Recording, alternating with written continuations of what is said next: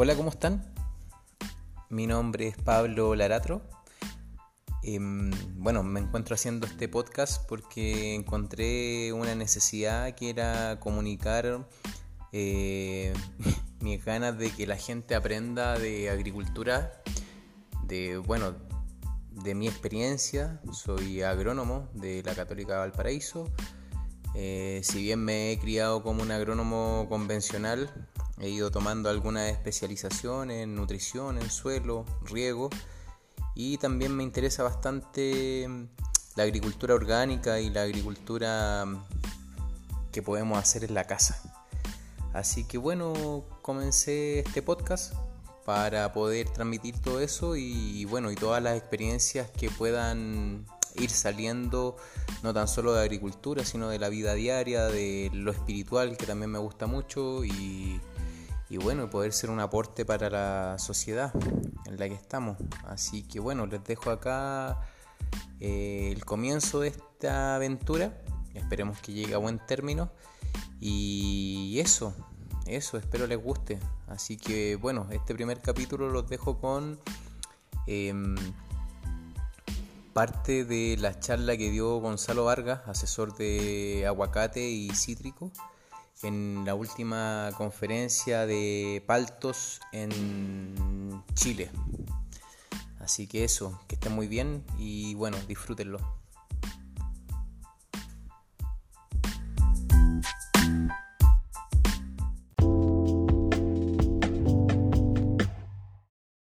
agarre moléculas de agua y no las deje ir y mantenga la humedad del perfil por más tiempo. Estamos retomando y aprendiendo el silicio. Calcio, lo más típico, en la medida que baja el calcio, aumenta el pardemiento, en la medida que baja el calcio, aumentan los hongos de la madera, las pudriciones, y eso obviamente que nos va a complicar con la fruta de destino. Cuando tenemos suelo vivo y aprovechamos esta hojarasca, tenemos punta blanca para meter los fertilizantes durante casi toda la temporada. Cuando hay punta blanca echa el fósforo, cuando hay punta blanca echa el calcio, pero la verdad que cuando hay punta blanca lo que tiren se va a aprovechar mejor. Y los huertos que empiezan a tener este tipo de tierra regular se empiezan a sorprender porque pueden ir bajando unidades de fertilizante en el tiempo porque tienen más bocas y exigen menos nitrato. Esta lámina es muy conocida, como se hincha una célula al entrar en potasio, pero obviamente que estamos aumentando los niveles de potasio, sobre todo en estos ciclos secos.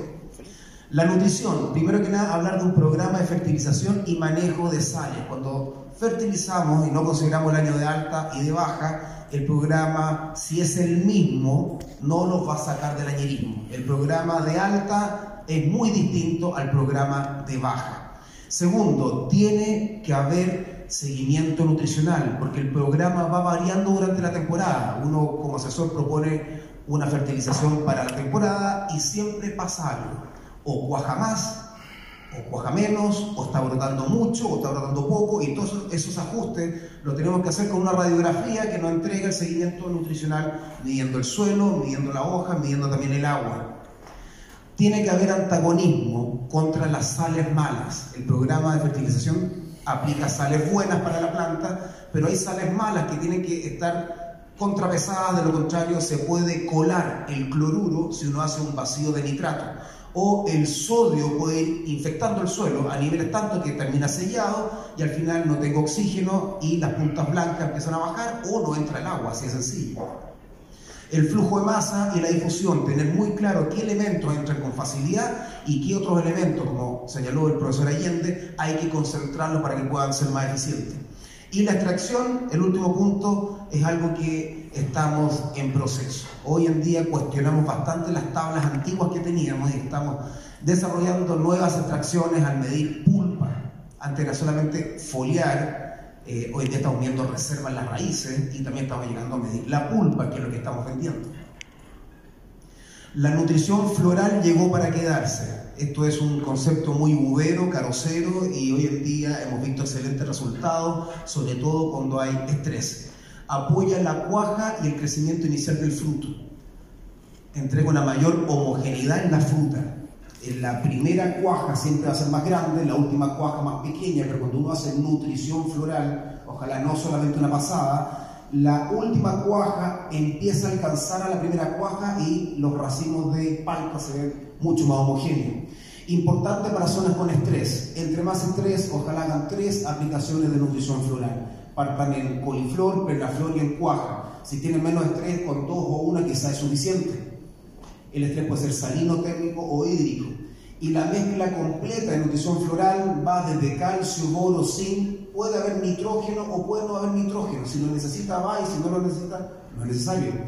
Bioestimulantes, 6 una citoquinina que la verdad que se ha adaptado bastante al uso, ya que no solamente actúa sobre la fruta o el botón floral, sino también sobre la rotación. Y con giberelina, el eh, profesor Cautín ya estuvo explicando un poco los efectos y el aporte es tremendo. 25 ppm coliflor mezclado con 6 benciladenina dan un efecto similar a la promalina. La promalina, ¿qué es lo que hace? Mejora la forma del fruto, pero también hace que las plantas ramifiquen. En vez de irse en altura, estimula el brote lateral. Esta foto era muy clásica antes, en donde nos lamentamos cuando el clima era malo y no cuajó y será para la próxima temporada. Hoy en día ya el clima es un factor importante, obvio, pero no todo. Tenemos que reaccionar ante el clima, si viene seco, con olas de calor o salino, como sea, uno va adaptándose y la nutrición floral es un tremendo aporte para poder paliar los efectos del clima. Esta foto es de Colombia, no de Chile. En Colombia hay laderas que cuajan muy bien y en el mismo campo uno se da una pequeña vuelta, pocos metros, entra a la otra ladera y puede cuajar muy mal. La idea es tener cuajas abundantes, perder la menor cantidad de flores posible, parecen racimos de uva, y prevenir la formación de partines. Muchas veces por desnutrición, por defoliación o por clima, se mueren los embriones y trabajamos por las puras. Hacemos floraciones que no llegan a buen puerto. Eh, esta es una foto de los primeros ensayos de nutrición floral completa eh, cabe destacar lo liso que es la piel, lo homogéneo del fruto, y entre más liso, menos fricción va a tener en el viaje, menos lenticelosis. Eh, antiguamente los paltos solamente estaban en el cerro y en la ladera, antiguamente los cítricos eran solamente planos, y hoy en día la verdad que paltos y cítricos están en cerros, en laderas, compartiendo los mismos lugares. El cañón pulverizador, si se ocupa bien y si los huertos están podados y abiertos para que entre la nube del cañón pulverizador, podrían ayudarnos muchísimo a mejorar el contacto de la pulverización, porque esto funciona por contacto. Aplicaciones muy ligeras o electrostáticas aéreas, la verdad que no nos dan tantos resultados. Un pequeño capítulo, los bioestimulantes. Foliar disminuyen fotooxidación, y eso es notorio.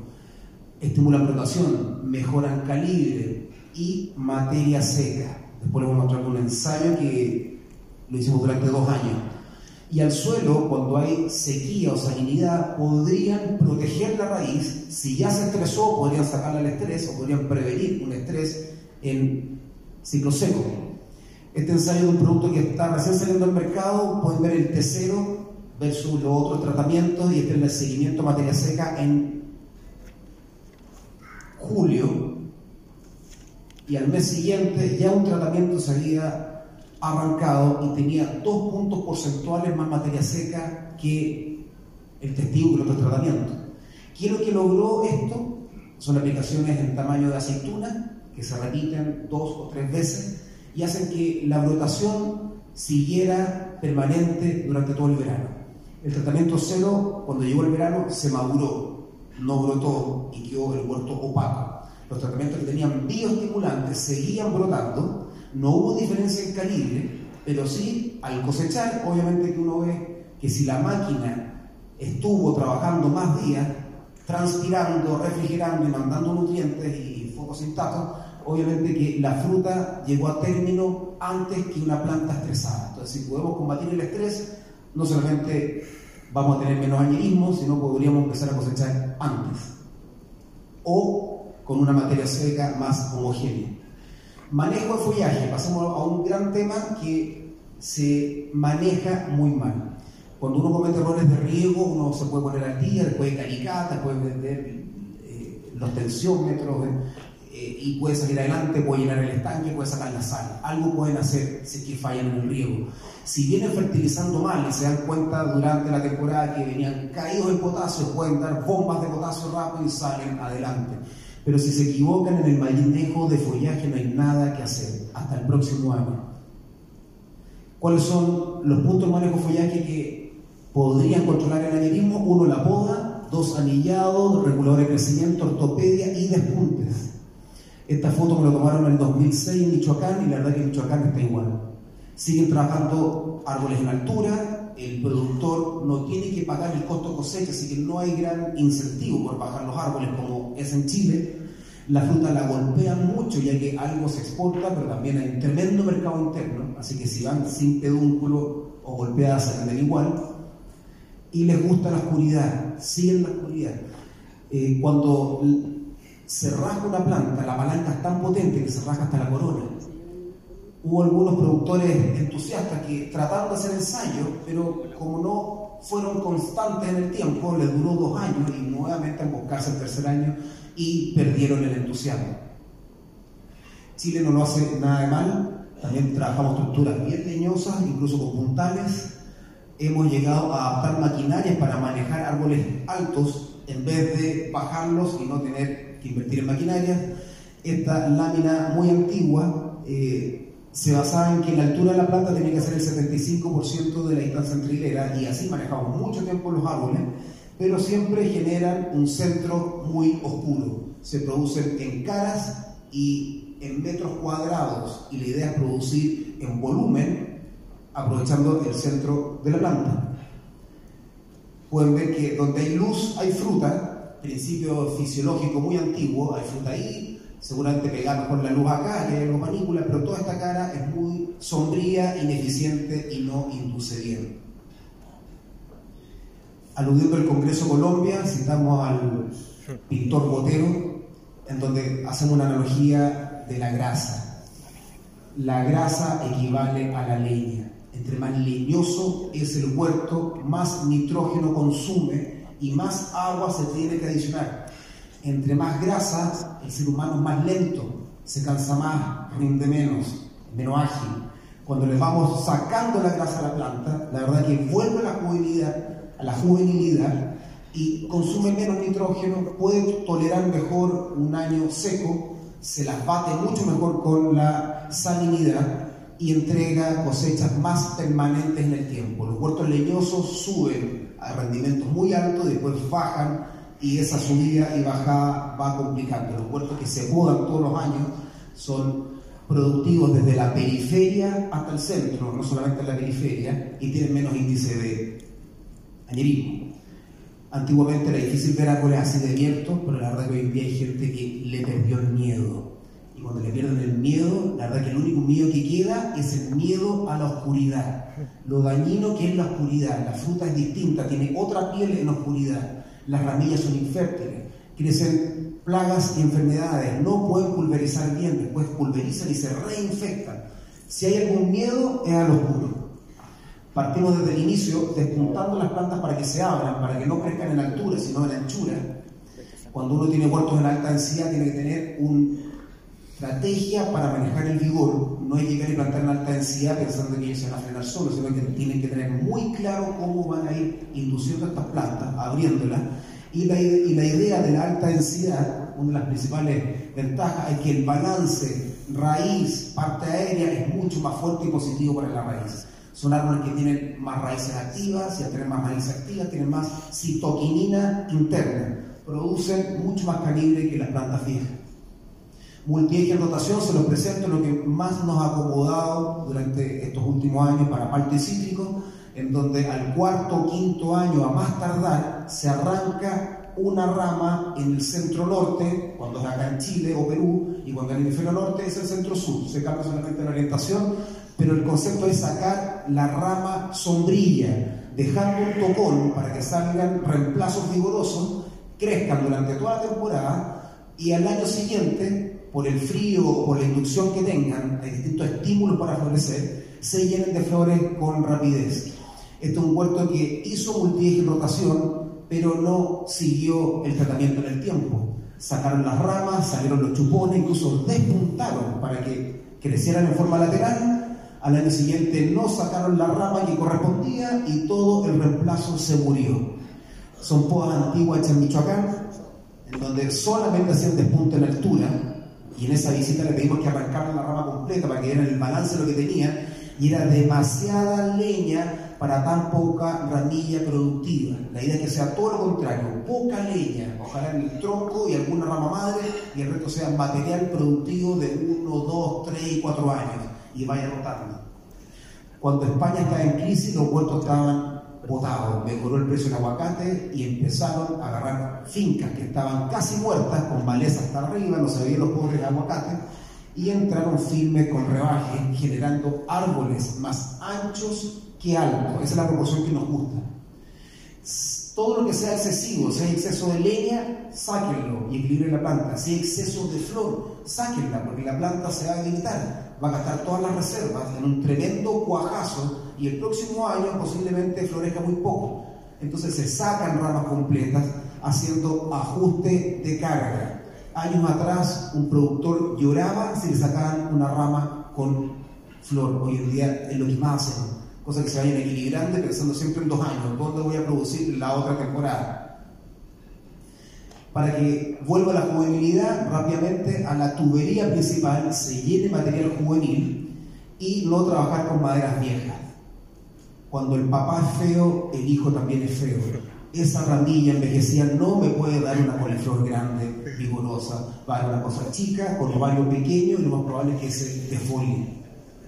Podas en altura son exitosas durante la primera y segunda temporada, pero el vigor allá arriba en esos tocones es muy fuerte. Ni con reguladores de crecimiento las pueden contener. Entonces disfrutan de la luz, salen de la oscuridad en forma momentánea y al cuarto año vuelven a estar emboscados y mucho más alto de lo que tenían ahí, porque el crecimiento allá arriba puede ser de 3, 4 metros.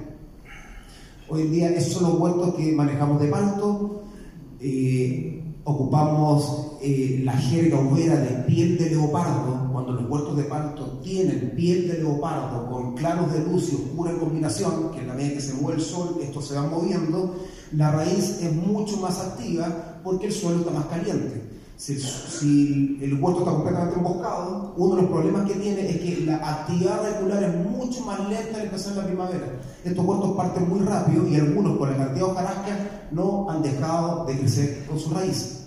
La fruta crece a la luz cuando un racimo de uva parte parte asoleado, cuando un carozo cuaja parte asoleado, cuando la mandarina parte parte soleada también, y la piel es distinta. La fruta que se cría en sombra tiene otra piel, tiene problemas para viajar, es más delgada, tiene problemas fisiológicos. En la medida que se asoleen, no se van a quemar siempre y cuando la brotación sea constante.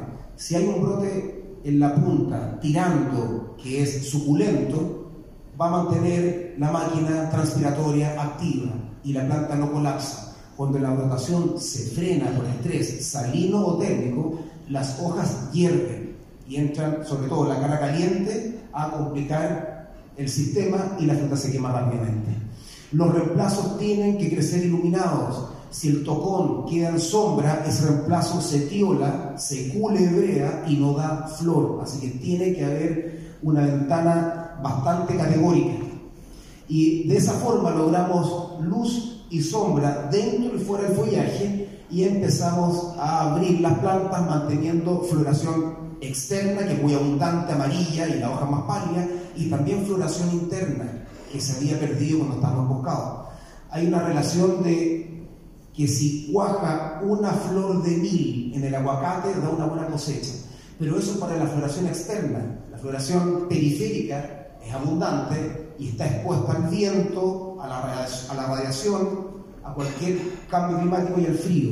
La flor interna siempre nos salva. Si hay frío en octubre, cuaja mucho más por dentro que por fuera. Entonces la relación de 1 a 1000 es para la floración externa y la floración interna nos sorprende, mucho mayor. Esta estructura que es tan típica en muchos frutales, en donde tienen que hacer crecer la fruta iluminada para tener buenas pieles, lograr full color y sacar alto rendimiento, en el palto no hay caso y se niegan a iniciar a veces el primer ciclo. La verdad que hagan un sector, no tienen para qué hacer el campo completo, bien dirigido, marcando la rama que se tiene que ir. El mejor multieje rotación es el banano. Dicen que las bananeras se mueven, y es así, se van moviendo sobre hilera. Entonces ahí tenemos el abuelo, el padre y el hijo. Pero el abuelo se tiene que ir. De lo contrario, el nieto empieza a crecer con problemas. Siempre la primera cosecha en banano es buena, porque hay un solo tallo, está bien iluminado. La segunda, buenísimo, porque hay espacio para un segundo tallo. Pero cuando viene la tercera, empiezan los problemas. Fíjense cómo viene el nieto, un nieto bien chingado y otro nieto mucho más desarrollado. El abuelo lo cortan y le inyectan a veces distintas cosas, nutrientes, para que baje esa savia, entre la corona del banano y empuje la salida del nieto. Si podemos seguir eso, pero en rotación de ramas, vamos a tener en el fondo juvenilidad y un siempre. A veces uno habla con los productores y le dicen, no, ingeniero, si yo puedo, claro, vamos a terreno y vemos cómo puedan. Sacan la rama seca, lateral, rastrera, pero no sacan la rama sombrilla.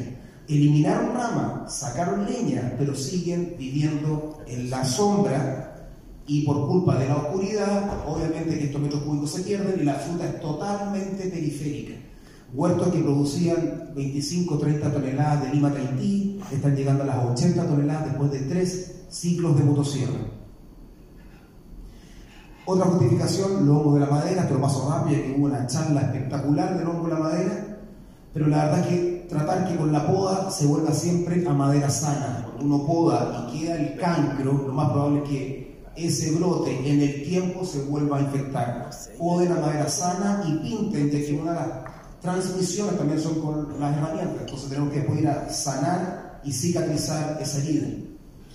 En casos extremos, no solamente la madera tiene hongo de la madera y a veces ramillas de dos años ya empiezan por estrés a desarrollar la enfermedad.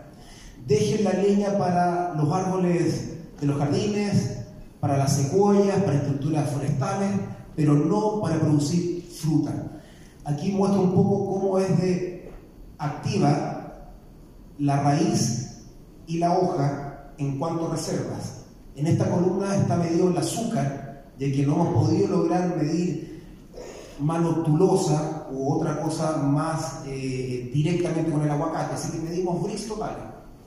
Y cada semana se va viendo cómo se deprime la raíz que tiene la columna azul y la hoja que tiene columna naranja, a tal punto que la hoja, es la columna naranja, deja de exportar reservas, porque tiene que ir a seguir haciendo fotosíntesis, esa prefloración, flor, el momento más complicado de reserva, pero ella no puede entregar todo, tiene que seguir trabajando, pero la raíz lo da casi todo, y peor aún, la hoja se recupera rápido, pero la raíz no se recupera rápido. Entonces, ¿cuál es el tema? Poder partir con un umbral aquí de mayor acumulación de raíz, lo más alto posible, porque es imposible pedirle que no entregue, la raíz lo da todo, emigra y trata de cubrir la floración. Entonces son las raíces donde almacenamos la, mayor cantidad de, azúcar efectivo. La madera tiene mucho azúcar, almidones, celulosa, ligninas, pero no entrega mucho de eso. Hay modelos predictivos que han medido almidón en leña, en brazos madre, para ver el añerismo, y no han llegado a resultados concluyentes un año bien, otro año no bien, así que no era modelo medir almidón en la leña, pero sí almidón en hoja, o sea, azúcar en hoja y también azúcar en raíz. Ortopedia, muy ocupado en los caducos. La uva mesa es la máxima ortopedia que se le puede hacer con frutal. Pero lo estamos ocupando en cítrico para rellenar los espacios asignados, para no despuntar, para no producir chupones, sino aprovechar los chupones que van saliendo. Las burcos con la ortopedia entran en producción mucho más acelerada limoneros en donde ocupamos los chupones, en vez de sacar el chupón o despuntarlo, se ocupa y rápidamente ese vigor que antes era erecto sobre la horizontal induce flor, pero con mucha fertilidad. Esa fuerza de vigor que tiene el chupón se manifiesta en flor y fruto. Este es un huerto que al cuarto año recién estamos sacando la primera rama. Nunca despuntamos, nunca se sacó un chupón, se llevó abierto con ortopedia, los chupones se trenzaban para que se fueran acostando y recién hoy le sacamos la primera rama. O sea, en la segunda cosecha ya está llegando casi a la adultez. Es normal que las faldas sean muy eh, fértiles y produzcan mucha fruta. es material más maduro cuando los árboles son jóvenes. Pero no es normal que los chupones empiecen a entregar ese tipo de cosecha si uno los baja, induce, toda esa energía entrega una fertilidad sobresaliente, en donde una fruta convive con las otras y también con botones florales que siguen saliendo. Ortopedia en eucaliptus para poder desarrollar nuevas variedades de eucaliptus, funcionaron perfectos, se inducen las ramas y hoy en día no tenemos que estar subiendo con escaleras, sino que manejamos la irrigación del eucaliptus a la altura de la mano. Y el aguacate es mucho más fácil de, ortopediar, es muy flexible, es cosa de darle una cachetada y el chupón se cae, se genera una ventana, no lo pierdo, entonces gano luz sin sacar ramas, porque son juveniles, uno siempre saca lo viejo para dar espacio y luz a lo nuevo. Anillado, gran tema. En zona fría hacemos incisión simple en zona caliente, debido a que la cicatrización es tan rápida, hacemos incisiones mucho más gruesas o incisiones dobles, o sacamos pedazos de la corteza en tierra caliente. En tierra fría la cicatrización es muy lenta y si anilla más metido al invierno, puede ser que este anillo llore hasta plena flor y no cicatrice por culpa del frío. La idea es anillar este tipo de material, evitar las leñas gruesas porque hay menos vigor y aquí el vigor, si lo anillan, se frena y empieza a producir fruta antes de tiempo. Es tan fuerte que se puede llegar a inducciones casi al centro del tronco. La uva mesa tiene mucha experiencia en anillos para calibre, para color en algunas variedades y los eucaliptos también. Ha funcionado espectacular para inducir floración. Nunca anillen un tronco, la forma más fácil de matar una planta es anillar el tronco y no anillen plantas de caída que no solamente se puede caer el anillo, sino que la planta completa, ya que el anillo le roba savia o reserva a la raíz. Entonces la raíz empieza a debilitar. Traten de no acumular anillos. Uno puede acumular uno, dos, tres, pero ya cuando una, hay una cosa sistemática de no sacar la rama, por culpa del anillo pueden ir envejeciendo los huertos. Y esa no es culpa del anillo, es la, es la culpa de la no poda. Así que traten de siempre la rama que es anillada sea la candidata poda en uno a más tardar dos años más. Entonces, el anillo me marca el ciclo del multieje rotación. Ojalá siempre también en cada anillado dejar ramas que sigan mandando savia hacia la raíz y no anillar tan cerca del tronco madre, ya que el anillo va a quedar ahí con ese directriz siempre.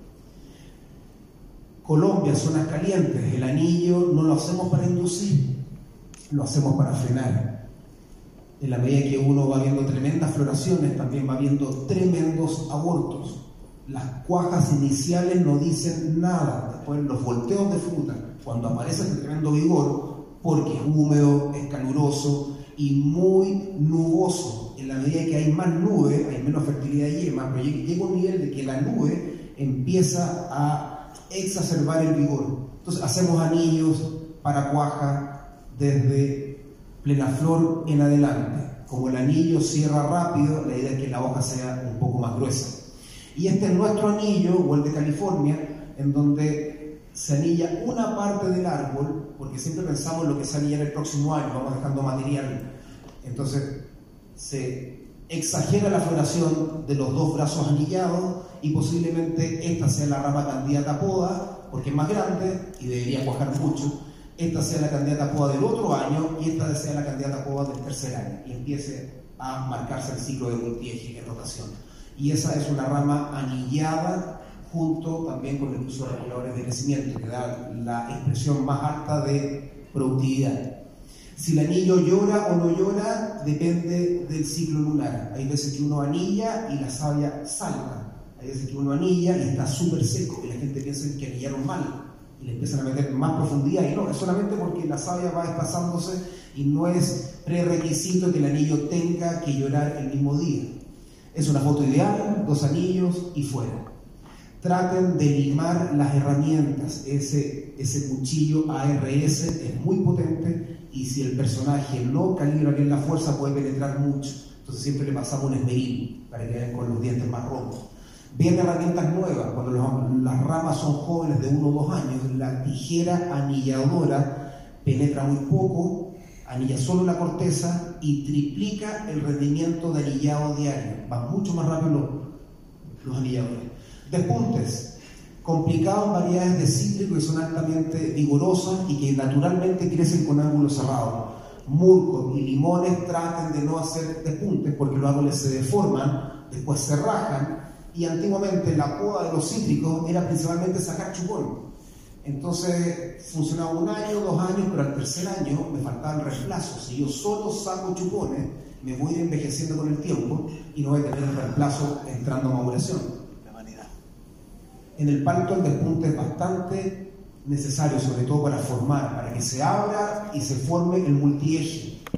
Entre más despunto, más crece la rama lateral, se vigoriza el punto donde uno interviene. Esto tiene que prolongarse hasta que empiece el frío. El frío nos induce y nos frena, pero en zonas muy calientes a veces la brotación de otoño sigue largo y puedo tener daños por helada solo por no haber madurado la ramilla a tiempo. En esos casos generan estrés y lo mejor es despuntar en otoño ese moño rojo que sigue largo, típico de los portainjertos mexicanos que toleran más frío y tienden a brotar mucho más. Cuando uno saca la punta, saca la giberelina y obviamente que la inducción de las yemas que van hacia abajo es mucho mayor. Reguladores de crecimiento. Experiencias en árboles forestales han dado una tremenda facilidad para los manejos de estos eh, productores de semillas, al punto de llevarlos ya a un contenedor confinado, hacer ortopedias y reguladores de crecimiento al suelo para poder mantener los árboles más compactos. Si bien el desarrollo de una yema en palto, pueden ver que ya al final pueden tener la flor terminal y las dos flores secundarias que por lo general se caen. Pero cuando ocupamos reguladores de crecimiento en la nutrición floral, empiezan a aumentar el número de cuajas dobles, triples y hasta de cuatro se fortalece el pedúnculo y pueden ver cómo en la medida que disminuye el diámetro del pedúnculo va disminuyendo el calibre y peor aún, este calibre más pequeño ya la fruta se puso negra. O sea, lo más probable es que el embrión se esté muriendo y tenga una mala cosecha. Así que estos reguladores de crecimiento ayudan a fortalecer, alargar y engrosar lo que va a ser el pedúnculo.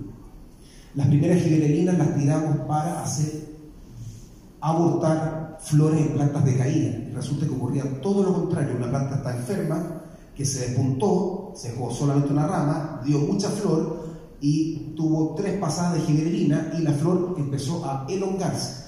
De ahí vino la idea de incorporarla en coliflor y en la medida que le tiro giberelina a la coliflor que está en desarrollo, se alarga y tiende a atrasar la apertura floral, cosa que es muy benéfica para las zonas frías las zonas frías muchas veces tienen accidentes climáticos en octubre.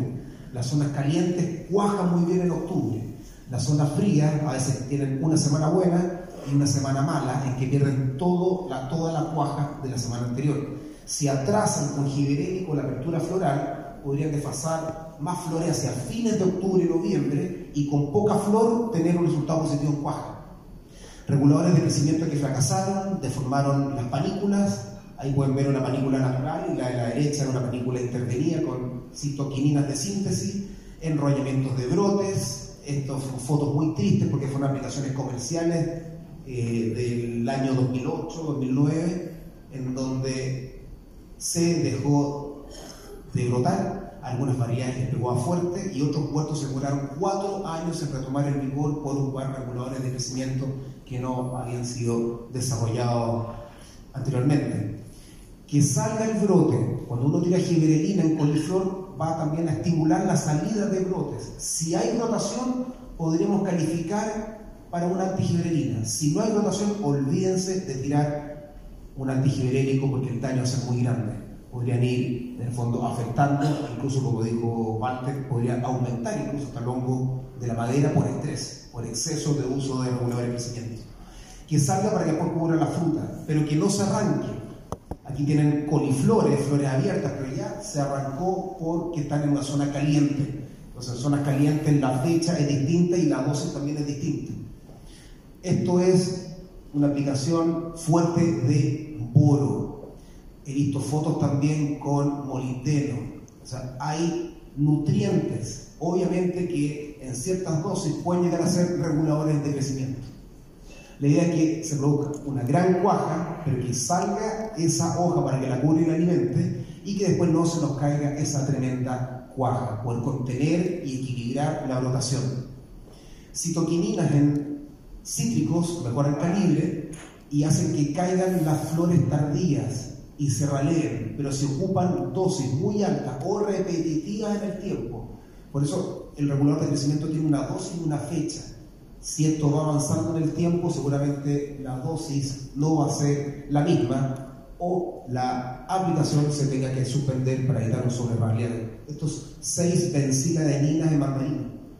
Pero en aguacate nunca hemos visto raleo con seis benciladeninas. Todo lo contrario, más engrosan los cuellos, más calibre se tiene y más rotación lateral para fabricar cargadores para el uso temporal. Aplicaciones exageradas pueden deformar un árbol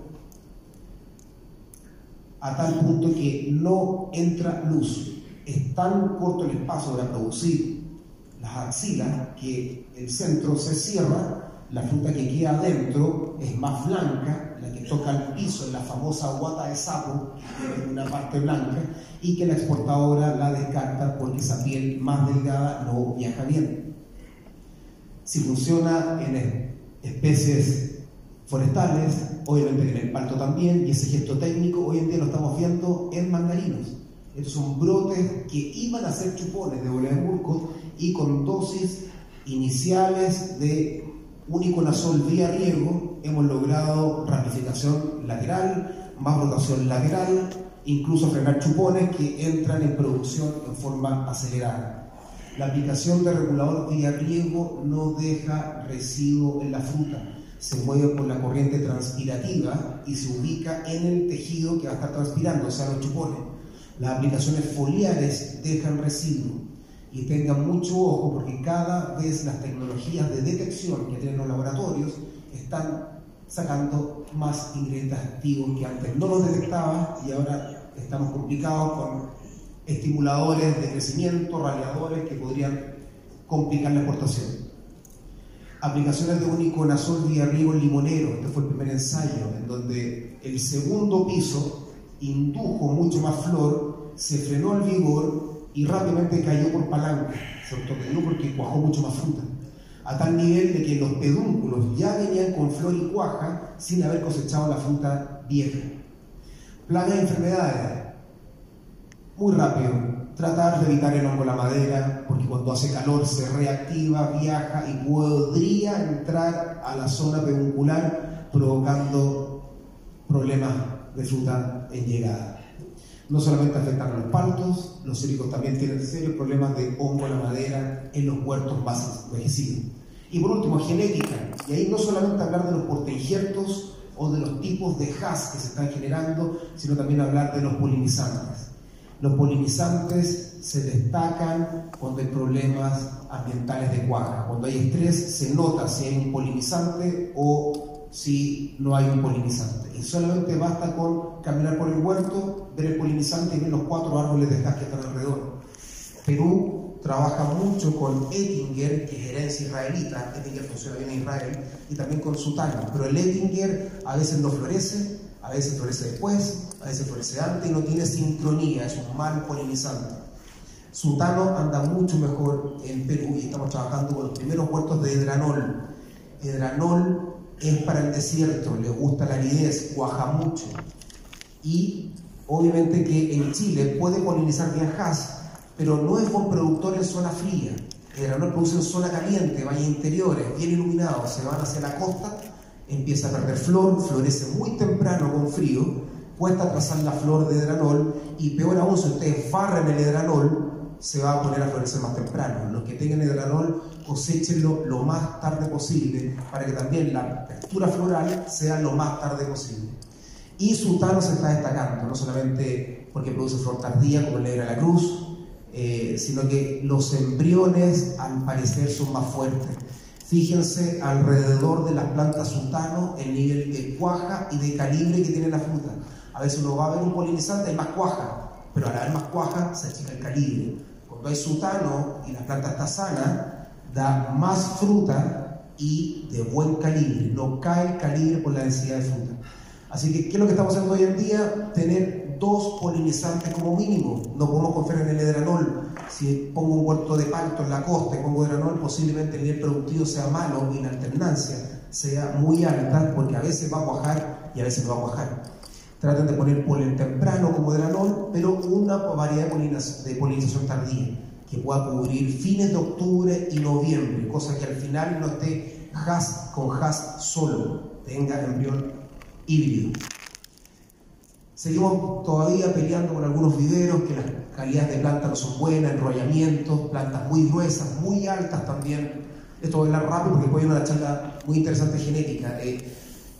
Plantas que vienen contaminadas desde los viveros, donde se puso la púa con problemas de bola madera. Es difícil que tengan bola madera en el cuesco, puede haber, pero es muy fácil que se propague por la injertación. Es una foto de Sonora, los primeros huertos de aguacate en el desierto mexicano, pero lamentablemente partieron con material de Michoacán. Zona tropical, nubosa, fría, fresca, se la llena tierra caliente y la planta obviamente que colapsaron.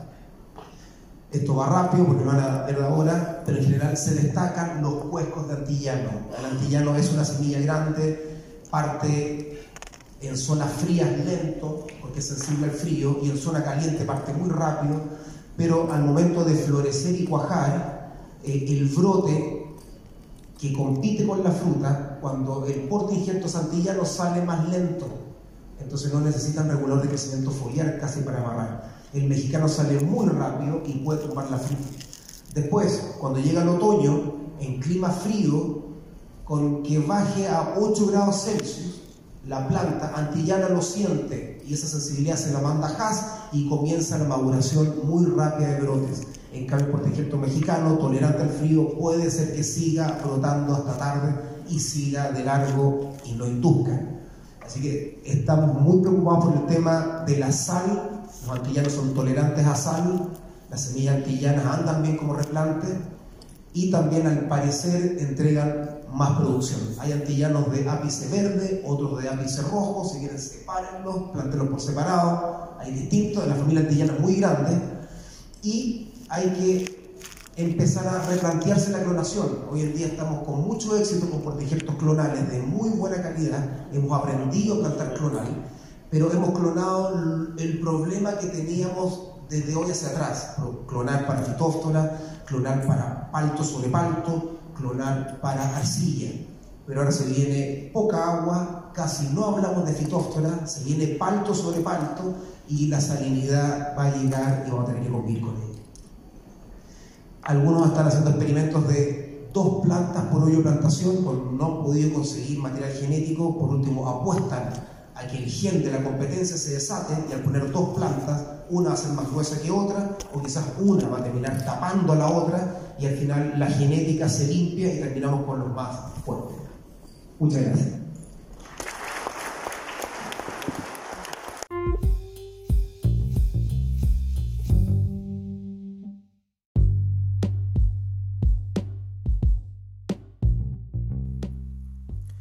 Bueno, esa fue la presentación de Gonzalo en el Seminario Internacional de Aguacate, que se celebró la semana pasada en en el Enjoy de Viña. Bueno, Gonzalo es asesor internacional de aguacate y cítrico. Eh, él está atendiendo huerto en México, en Perú, en Colombia y bueno, también en Chile.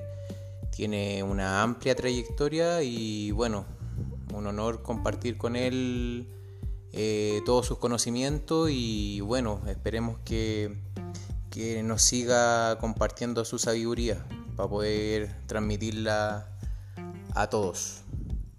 Eso, espero les haya gustado este primer capítulo y nos estamos viendo. Un abrazo a todos, bendiciones, que estén bien. Chao.